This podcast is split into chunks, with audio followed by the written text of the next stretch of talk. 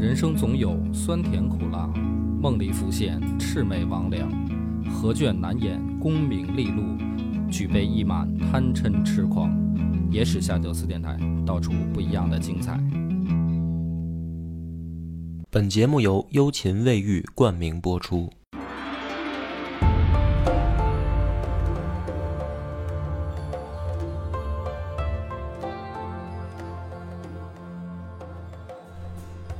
欢迎收听《野史下酒》，我是主播鹅八波。广斌，这回故事讲到说，啊，高演啊率着三千的侍卫，嗯，自己的等于私兵吧，堵到皇宫门口。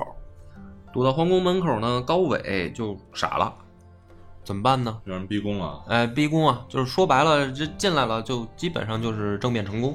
嗯，啊，对。守皇城的这个真正守卫等于没多少了。而且真正最关键的一步守卫，应该就是禁卫军这一这这一个最后的屏障了。对，所以说这要是真打起来的话呢，这就相当于又要换皇帝了。对，但是呢，奇怪的也不叫奇怪吧，啊，就是意外就发生了，就是高演呢带着这三千人走到门口了，不敢进去了。为什么呢？就他也得想这个弑君的罪名啊，就是你进去以后怎么办嘛？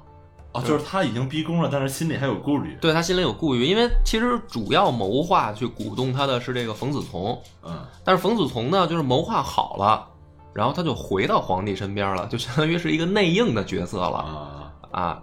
那这个时候呢，这高演呢带着这三千人到宫门口了以后，就开始犹豫，就说我要不要那迈出这一步嗯，啊？你比如说舆，咱用咱们现在话说舆论啊，嗯是吧？会不会把我打成这个就是坏人啊？肯定是没想好。史书怎么会怎么写我呀？啊，对吧？然后还有一个可能也是顾念亲情，比如这个是亲哥哥呀，嗯嗯是吧？老妈也在宫里，嗯，他就犹豫，我感觉这个画面特别像，你知道什么吗？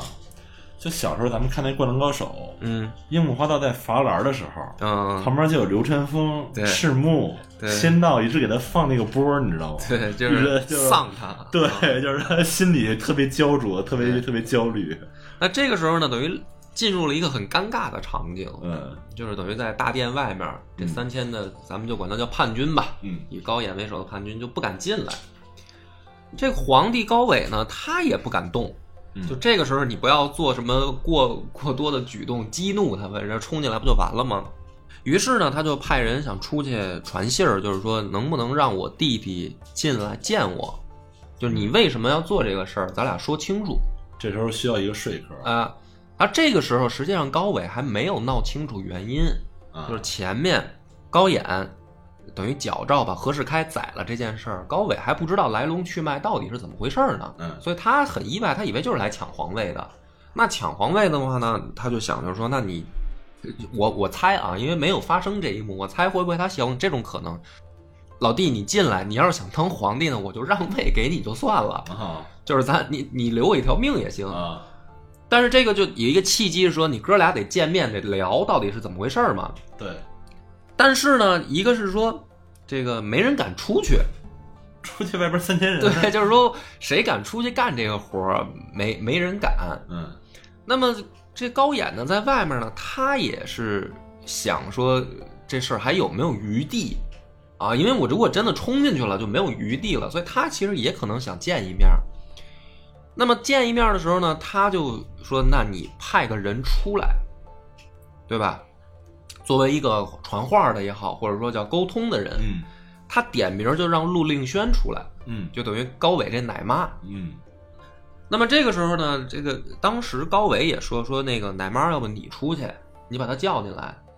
奶妈怎么说？陆令轩就吓坏了，就直接就躲到这个皇帝的身后，就说你叫谁出去都行，我反正不出去。我老太太出去，这个万一把我剁了怎么办？这皇帝一看说，哟，奶妈怂成这样，都快吓尿了。说那也没招儿，那说那再换一人吧，等于就把韩长鸾叫过来，说要不兄弟你出去一趟，把我弟弟叫进来。韩长鸾呢倒挺愣啊，他就真出去就是找高演就聊去了，但具体聊什么就不知道了。没有记载。没有没有那么详细了，说到底怎么说的。但是呢，说的好像是高演还真被说动了，所以这就是我前面那个推测，就是哥俩其实都想见这一面。嗯那么高演当时想进去的时候呢，旁边的人就把他拉住了，那肯定会拉他呀。拉住说：“这个你要进去了以后，这个等于就是咱们这个优势就不存在了。因为旁边人想，咱们到这一步了，”嗯，你进去如果出点什么事儿，我们这帮人全折着了呀。没错，他就是这个意思。所以就是说，最好的办法是什么？咱们就现在就杀进去，嗯杀进去，然后你就 把你哥宰了也好，还是什么囚禁起来啊，你不要去谈，这是他周围的这个谋士给他出的主意。那等于这样的情况下呢，两边这个见面的契机啊，就是做了试探以后，其实是无用的，对吧？就是从比外人来看，说其实你根本就没有必要谈了，你既然已经带兵进来了。于是呢，这个高演就还是在门口就就琢磨，就是我我到底怎么办？我杀不杀进去？这个时候呢，等于路过了两个王爷，路过嘛，路过就不知道今天要出事儿啊，就本来就在宫里面，可能要去见皇帝说点什么事儿啊，或者办事儿，路过，说一看这儿出事儿了。这两个人是谁呢？一个是广宁王高孝恒，还有一个就是安德王，叫高延宗。嗯，这个挺逗，高延宗啊，咱们得单独一讲。怎么呢？他呢是一个大胖子，嗯从小就是小胖子。他当时是非常受高成的喜爱，嗯到什么程度呢？就是高成特别喜欢，就是把这小胖子啊抱在肚子上，啊坐着逗他玩儿，逗小孩玩儿。然后呢，因为小孩小嘛，那么玩儿的时候太小了，这孩子就是等于有的时候啊屎尿憋不住了，就直接就直接就拉在高成的这个身上。嗯高成呢也不介意，就是自己孩子嘛，就无所谓。但是这孩子，你看，我举这一个例子是要说什么？他长大了以后就有点混，嗯，就是被溺爱长大的孩子，有点惯着，有点惯着，太过分了。所以呢，后来他出去以后，就是去做官也好，去外地啊，他就特别没下限。啊就是他对待下人、什么百姓什么的都不好，到什么程度呢？就是甚至是他，你像何世开那个是有人愿意为何世开吃屎，啊，高延宗是逼着别人吃他的屎，啊，就是有点那种心理变态的，就啊就赶上了，就是没人管嘛。这是他一个特点，就是混；还有一个特点是狂。嗯当时呢，这个兰陵王，也就是高肃高长恭啊，刚打完这个邙山大捷的时候，高氏宗族就是皇族里面自己的人都说说牛逼，哎，说咱们家真是出了这个能人了、嗯。啊，又有这个能在马上打天下的能人，嗯。就就说老四真争气。只有呢，这个高延宗就在家里面当着别人就说啊，说四哥非大丈夫，为什么说兰陵王。啊？那大家也会奇怪啊，说你你什么意思啊？立这么大功，啊，高延宗就说说要是我什么就邙山算个屁啊！说我追着这个北周的部队就杀到他们的这个长安去，啊，就是这才是大丈夫啊！说你就不不不过是把敌人击退了，这有什么了不起的？现在叫键盘侠，哎，那大家呢，在在家里边也都是等于就是说，你这个口胡吹牛谁不会啊？是，而且呢，这个等于后来高成死了以后，就是这几个叔叔啊，那就没有那么惯着这孩子了啊。就是只要他在家里一犯浑一犯狂就揍他，就老挨揍这胖子。这胖子呢，他又狂，他挨揍呢，他还这个不长记性而且不心里不服啊，就不服，他就觉得我是真正最牛逼的那个。这么两位王爷就是介主要介绍这胖子，这会儿路过，路过以后呢，就看见高演等于带着人在门口这么站着不动啊。高延宗过去就问他们说：“你们这是干嘛来了？”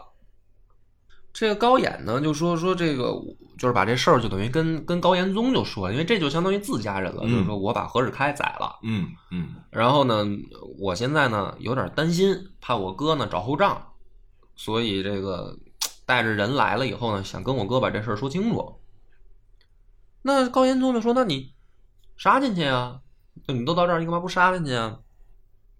这个高高演呢就说：“说我担心人有点少，这个是真是露出来了话了。就在历史上就是看清楚他心里面真正想什么。他说我担心我人少，我怕我办不成这事儿。他觉得三千人不够，他觉得三千人不够，高延宗就乐了，说你真逗，说当年孝昭帝就是三点水那个高演嗯啊，孝昭帝搞政变的时候才八十人就搞成了，就是就进宫就把这事儿办了。说你现在三千人你还不敢，那你回去洗洗睡吧，就是你就别跟那儿捣乱了。挑事儿，啊，这胖子在这儿捣乱，这是宫外面，啊，就是殿外面发生的事儿。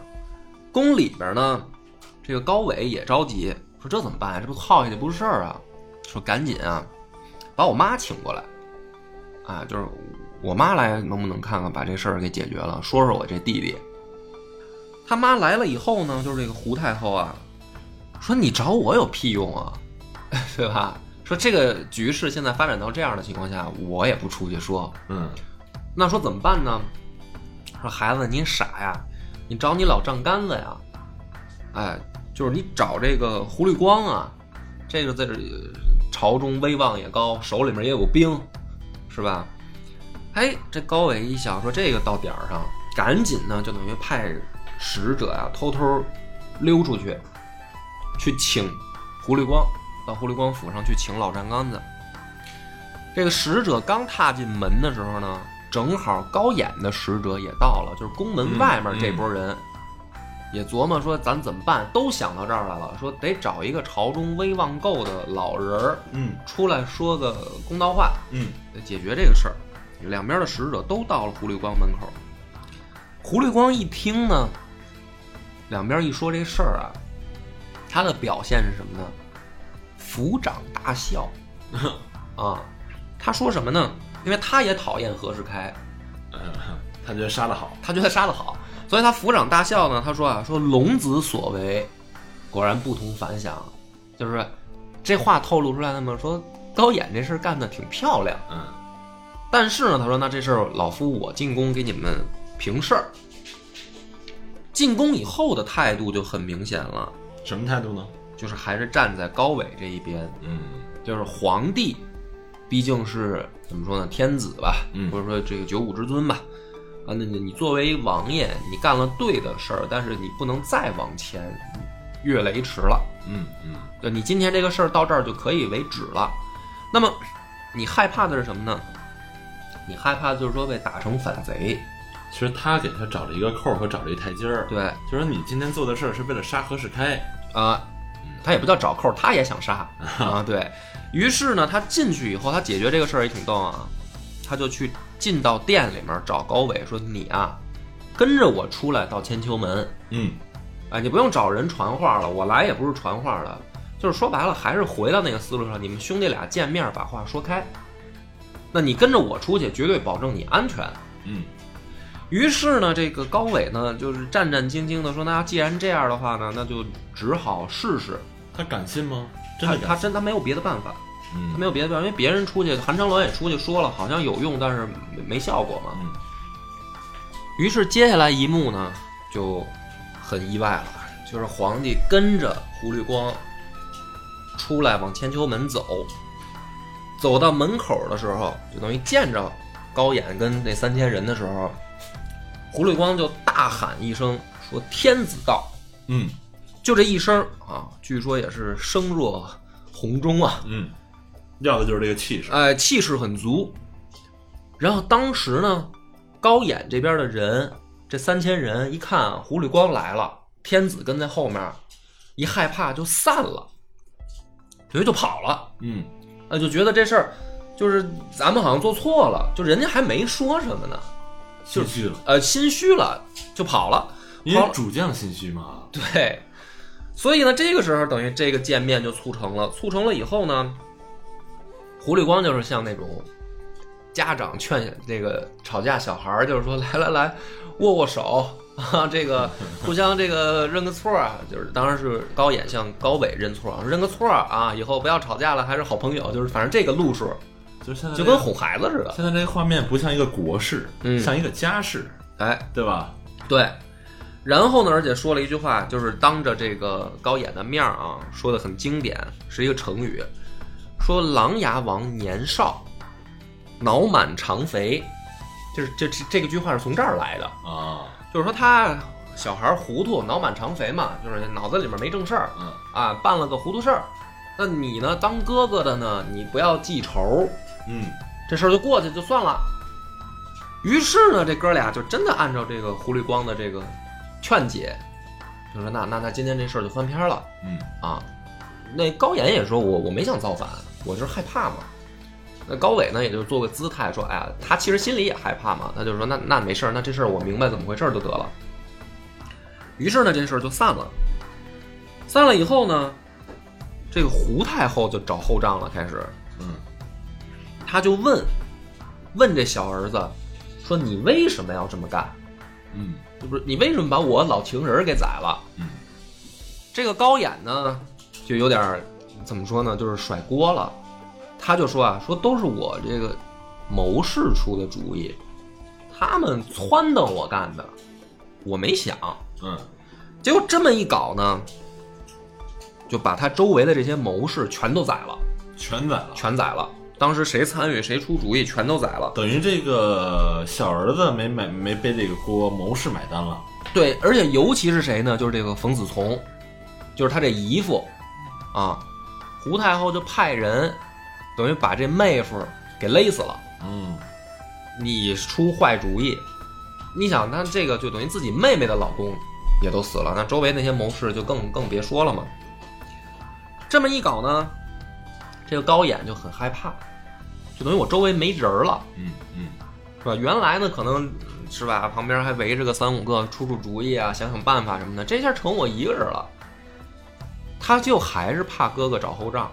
那肯定啊，那高伟还真是想找后账，这当时和解了。，对，当时和解了。你后当时来，没想明白，你犹豫不决呀。对，因为高伟，你想也杀过自己的这个叔叔，对啊就是高继，是吧？所以他心里边还是有这个弦儿在的，就是说你不能威胁到我的这个皇位，其他的再说。你但凡让我觉得不安全，我就得找你后账。于是演变成什么呢？就是高演天天就跟着胡太后，就等于住在后宫里了，不走了。就是我在我妈跟前儿，你总不能当着我妈面杀我，躲进去了。躲进去了。这个每次吃饭呢，都是什么呢？都是要找人来试毒，而且是让胡太后说：“妈，你先吃。”看起来好像很孝顺，让让他妈试毒。对，让他妈试毒啊。高伟啊，一看说那这样的话呢，也没办法，你不能真的是派人冲到老妈后宫里把这弟弟弄出来宰了，这不太合适。嗯所以他本来想要不就是不了了之就算了，还真动了这念想了嗯。但是陆令轩不干，陆令轩就恨上高演了。嗯嗯就是老太太心想说，当时让我要真是出去喘口气儿，是吧？呃，点名道姓的说让我喘口气儿的话，那我我不就完了吗？嗯他就觉得是说这个这是当时对我不利，于是呢，他就老在高伟面前说高演坏话，当然也从奶妈的角度啊，就是吹山阴风点鬼火。后来呢，这高伟就是被说动了，你就想想这个陆令仙他的这个作用有多大，他真被说动了。嗯说动了以后呢，他就犹豫说，那毕竟是我亲生弟弟，怎么做这件事儿，就是我我是不是有点违背道义了，或者说违背亲情的这种人性了嘛？嗯。怎么办呢？就又把瞎子祖挺叫来了，他就问祖挺这个事儿，就是老师，我现在呢碰到这么一件事儿，啊，我弟弟当时宰了何世开，然后带着人闯到宫殿里面来了，然后虽然最后胡绿光给我们劝开了，但是我现在觉得我这个弟弟啊对我有威胁，嗯我该不该杀他？嗯我杀了他以后，我又会落下什么名声？嗯嗯那，就是小孩嘛，十多岁嘛，他就问祖挺。祖挺呢，就是表了一个态，他没有正面说你该不该杀高演，嗯他说当时周公杀了三监，就是等于武武王周武王的弟弟周公，嗯这不是摄政吗？嗯摄政了以后，三监也是姬氏家族的，就是等于跟周公是平辈儿的人。就是说，你这不就摄政，不就是造反吗？于是三监作乱，然后周公呢，当时就是去请姜子牙这些老臣去先去解释，说我没有想造反，我没有想就是说篡位的意思，但是这个三监现在作乱了，举兵了，咱们得把这事儿解决了。得到了，比如当时的这个就是姜子牙这些老臣的信任，然后帮着周公平定了三监之乱。那么祖挺举这个例子说，周公做完这件事儿以后，不但在历史上没有被骂名。反而受到后人的赞扬，啊，就是说他做的对，要不然就是周朝刚建立不就就乱了吗？那么周公这件事做的对，哪怕杀的是亲生弟弟，这么一解释，老师哈，呃，对，这么一解释，那这个高伟就想说，那我就没有顾虑了嘛，就是说，哦，闹半天古人不但干过，干完这事儿还他成了这个先贤圣人了，嗯，是吧？那就可以干。于是呢，他就。有一天啊，邀请这个高演出去打猎，就是说你别老跟后宫圈着了，咱俩出去玩儿。这个胡太后呢都觉得，因为你想这小儿子天天跟自己旁边等于窝着，也够烦人的。嗯，说你跟你出哥出去散散心吧，就是你别别想那些乱七八糟的事儿。说要不然你还真的是这这后半辈子就跟我们跟妈旁边了吗？难道你就跟你哥哥就不不和解吗？他说你去跟你哥哥玩去。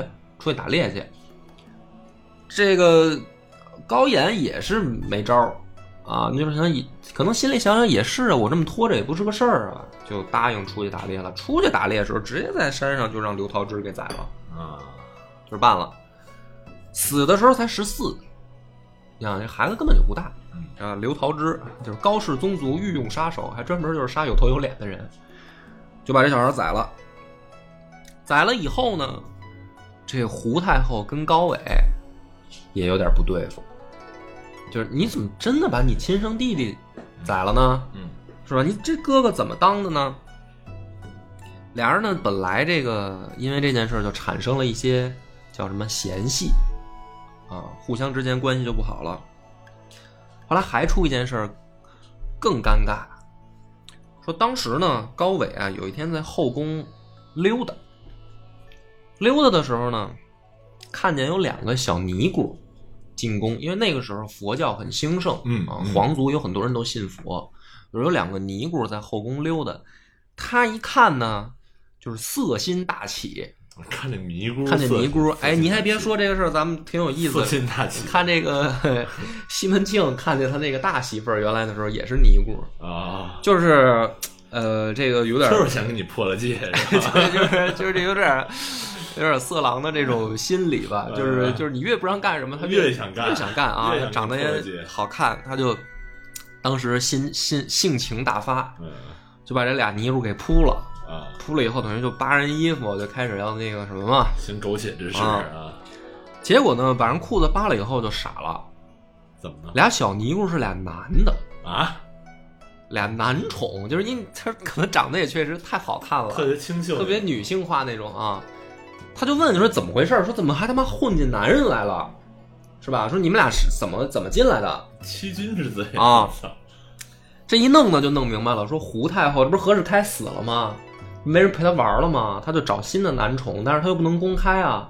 他就让这种美少年打扮成尼姑进后宫，嗯，他没想到被自己儿子这个 给扑了，扑了以后这事儿就漏了嘛，这也是够稀的了。对，漏了以后呢，这相当于就是皇家丑闻了嘛。对呀，这高伟呢，就是你别看他挺好色，他对于他老妈干这事儿也有点儿就是怎么说呢？接接受不了，接受不了，突破自己心理底线。对，就是说这哪有这么胡来的呀，是吧？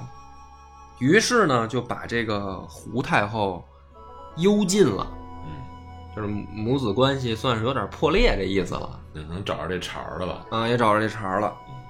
找着这茬儿了以后呢，这么一搞，就是为什么讲他们两个母子关系破裂这件事儿呢？这奶妈陆令轩就更得势了，嗯，是吧？就是因为他孩子不大，他没过二十岁，啊，或多或少呢，还对母亲有一些。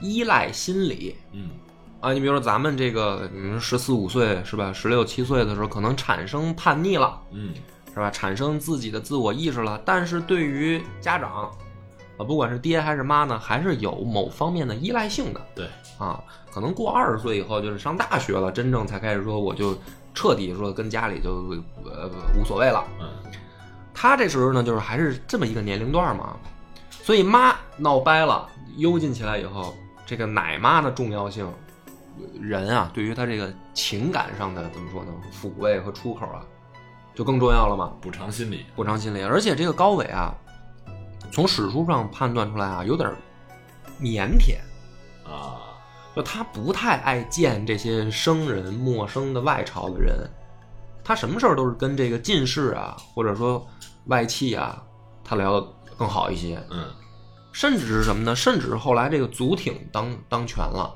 这不何世开死了吗？现在，现在其实祖挺的位置不就上来了吗？他为什么跟祖挺关系能特别好？一方面是因为老师跟徒弟的这个师生关系，嗯另一方面是祖挺是一瞎子，嗯，所以他在盲人面前，他可能更放得开一无拘些无束，啊、就是你看这明显就是有点那种小孩心理，就是还不太成熟。对，所以这个陆令轩呢，这个真的就抖起来了。抖起来以后呢，跟这个祖挺两个人就把朝政真正的就把控起来了。一个奶妈，一个奶妈，一个瞎子。但是这个时候呢，我还要说说这个好不好呢？这件事儿，就是说祖挺上位啊，作为这个管理朝中大局的这样一个人，有两方面要说。哪两方面呢？好的地方是说，祖挺啊，咱们客观评价啊，他虽然人品道品德不好，但是呢，他重用汉人，嗯就是 怎么说呢？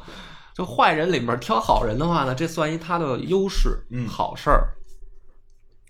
但是不好的呢，他对其他可能分享权利的人有敌意。啊，你想，他当时跟何世开闹翻了，就是因为这个事儿。嗯，所以他现在在朝中大权独揽，被升为这个尚书右仆射以后，他就找一个人，他就老给人穿小鞋不顺眼，就是胡律光。嗯他就觉得说这个朝中大大事小事都是我自己说了算。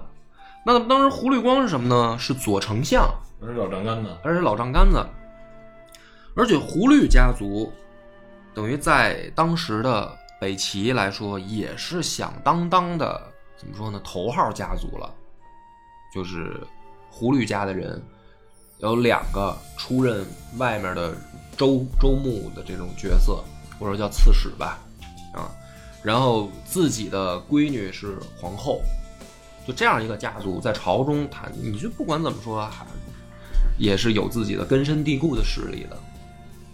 所以这么一搞呢，导致啊，这个胡律光就非常看不上祖庭，嗯，就是因为他他什么事儿他不通过胡律光，就连面子都不给了。理解。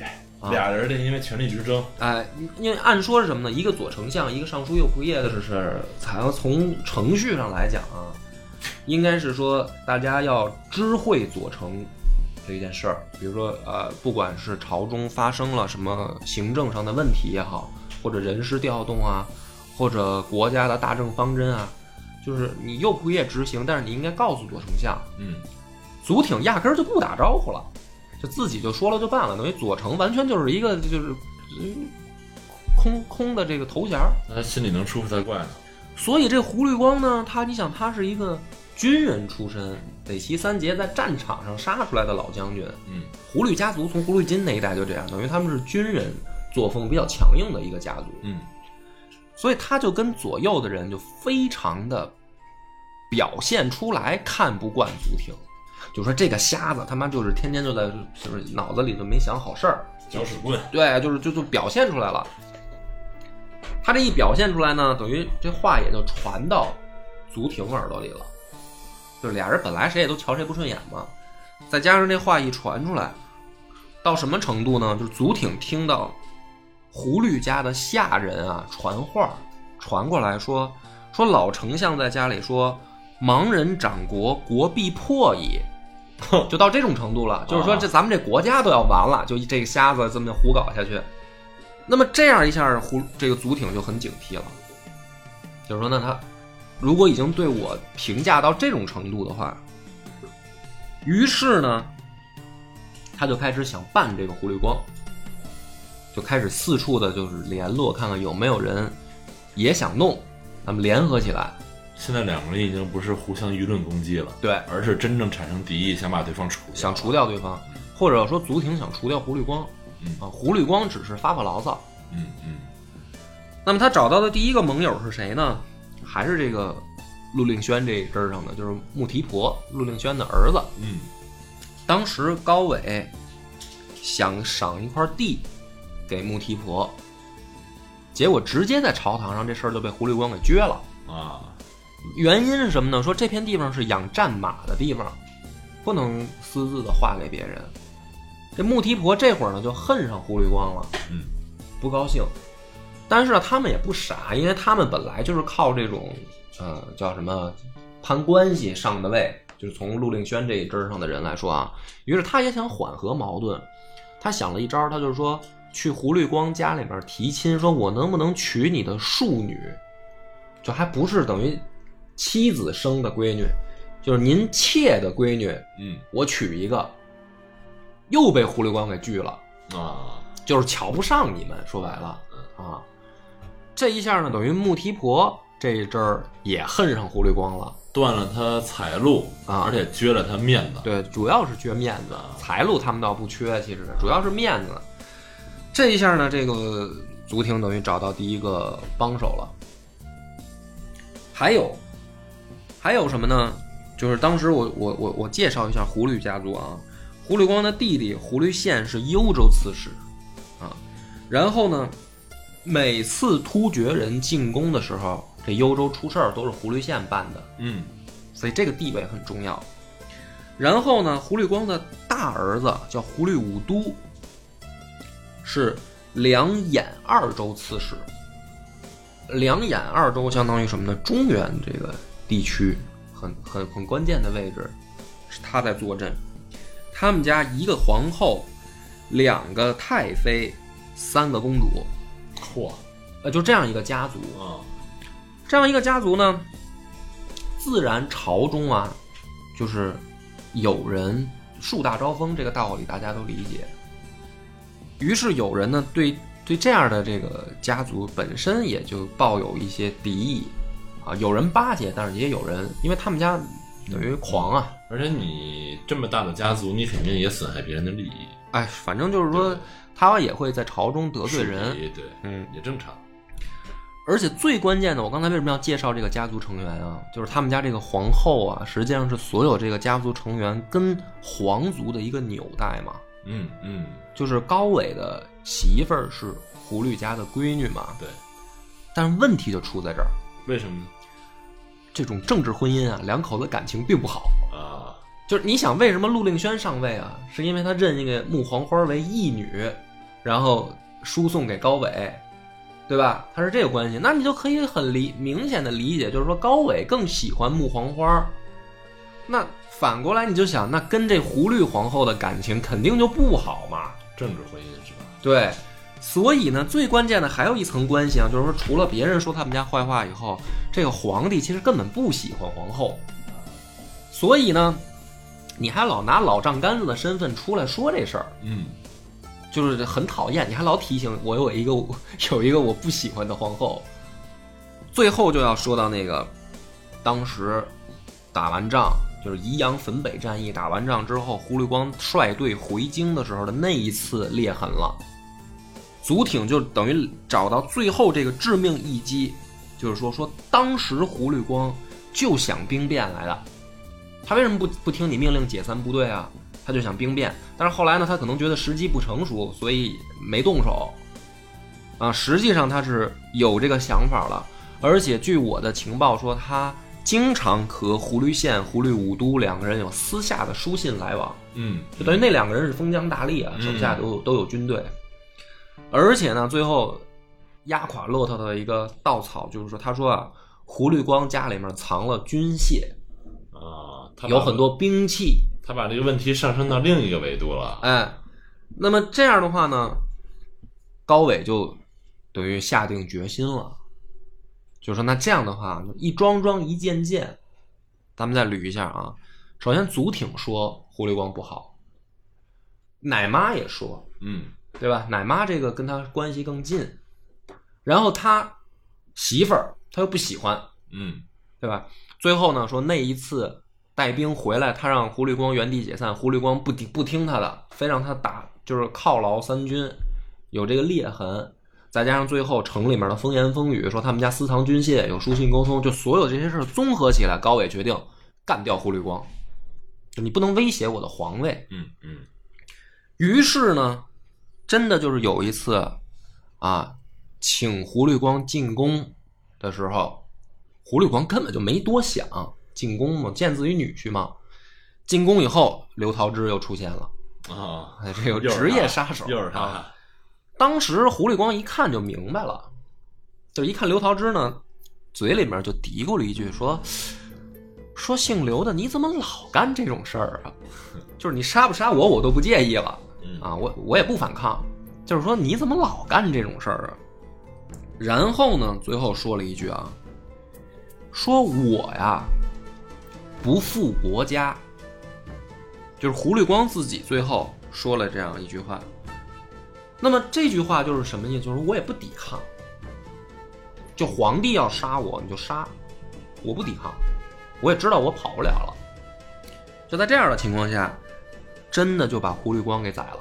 嗯宰完了以后呢，更逗的是，就是办他们家其他人去抓这个胡律县、胡律五都的时候，这一家子的人全是这态度，哦就，都不抵抗，就是皇帝要我死我就死，家风如此，家风如此，就从胡律金教育他们的时候就这么教育的，所以这一门就他妈惨了，就等于灭被灭门了。对啊，而且是什么呢？相当于满门忠烈，结果满门抄斩。嗯那就是说什么呢？就是北齐这个在高纬的这个折腾下面就已经，你想，北齐三杰段绍已经病死了，本来军中就靠这个胡律光，胡律光要让他给弄死了。嗯而且最尴尬的是什么呢？就是祖挺啊，他不是打小报告说他们家私藏军械吗，然后杀了胡律光以后，不就要去抄抄家？家抄家就是你得找证据支撑啊有。没有金银他们财宝？不是他们家的军械，啊军械就是那些武器啊，没有，就很尴尬。嗯就是人家家里没这些东西，那你说不好听一点，你这就是他妈污蔑、对啊，诬陷忠良，给人害死了。所以，但是事儿也出了，而且也是高伟自己最后决定的嘛。所以在北齐朝堂上，就等于冤死，就就冤死了。这胡律胡律家这一门就等于妥妥的冤死。嗯冤死以后，高长恭也不出来了。就是高长恭一想说胡律金都动了，不是高长恭一想说连胡律光都给动了，那是不是下一个就到我了呀？因为他的功劳更大。对，呃，他不叫功劳更大，就是说，呃，是在军政上来说是跟胡律光是可以做做快做接班人的，他不能叫平级，啊就是也在军职上有很重要地位的，也有很高的威名的。所以高长恭会想，是不是我的这个功劳和地位也会威胁到皇权？对，而且我还姓高，哎，对，而且我还姓高，啊。我还是皇族的人，所以高长恭从这个时候开始就是装病，然后贪污，手下都问他说：“这个王爷，你为什么要贪污啊？”就是大家是手下的人也知道他不是这样的人，就是说你你我知道你不爱钱，你为什么要去搞这些事儿？然后高长恭就是苦笑，哼 但是没法说。对，就是苦笑，说你们他妈看不明白吗？啊，然后但是手下人其实一看他苦笑，因为也了解嘛，就知道就是说你是不是想学就是萧何啊，嗯，就是你自污嘛。没野心。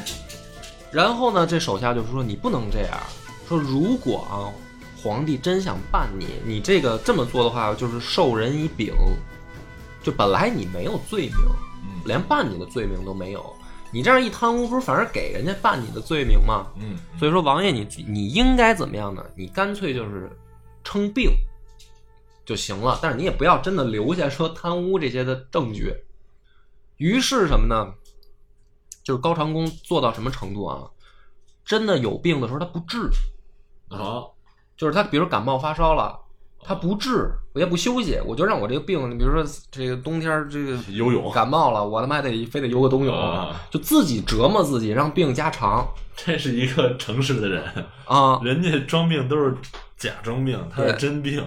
所以这样的情况下呢，你看这个北齐三杰，就是等于就没办法了。就是说，他们真正啊，第假如说第一梯队啊，既忠诚又有能力的人，全都他妈不干活了，对不是死了就是废了。对，然后就轮到这个第二梯队，就是祖挺。祖挺这种人叫什么呢？叫有能力没人品。嗯就是其实他重用汉臣啊，他也有自己的理想，也有自己的抱负，就是道德品质差点儿。嗯这样的人当权了，结果是什么呢？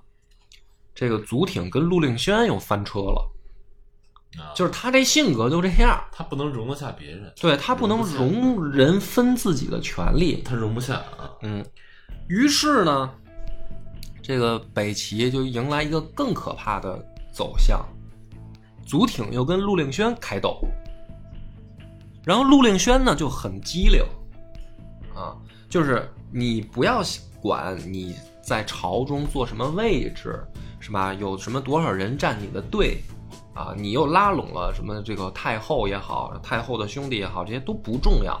陆令轩就一点就拿死这个祖挺，就是说皇帝怎么想。对，然后呢，他就跑去找高纬说祖挺的坏话。嗯这个小孩儿呢，当时呢，他就就等于还是这个问题，就是谁跟我亲，我听谁的嗯嗯啊。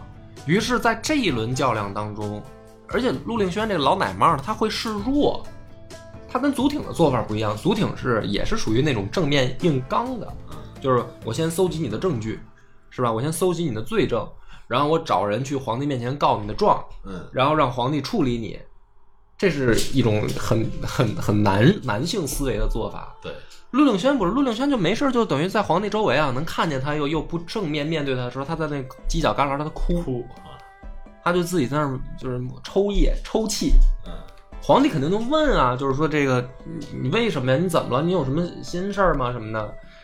然后这个时候注意了啊，这个很多女生可以学这一招啊，就是一定不能说，嗯，就是嘴上一定说没事儿，一般说的都是我的事儿，怎么能劳烦皇帝？哎，就是就是没事儿。但是你越说没事儿啊，那人呢都有好奇心嘛，就你肯定有事儿，我都看出来了，而且那个当事人还觉得自己很聪明。你当我是傻吗？对，你当我我都看出来吗我都看出来了。对，你就说吧，一说就是说这个，当时我觉得这个祖挺是好人，有学问，啊，现在发现呢，他老针对我，的对我就是给我们家就是怎么说啊，就是整我们家的人，整我儿子，整我在外面说我坏话。小皇帝说那那简单了，呃，就是有感感在感情啊。战胜理性，你知道吗？可能甚至都不用战胜，我觉得可能就没有走理性这条路，就直接感性了，就把这个祖挺祖挺给外调了，啊，就没杀。调到哪儿呢？调到北徐州当刺史，就是你离开权力中心。嗯嗯。这一下这么一搞呢，也很坏，其实啊，就是很坏。咱们后面就明白他为什么坏。这么一搞，等于朝堂上就是说，剩下来的是既没品德又没能力的人，嗯。就是前两类有品德有能力的都都废了，嗯。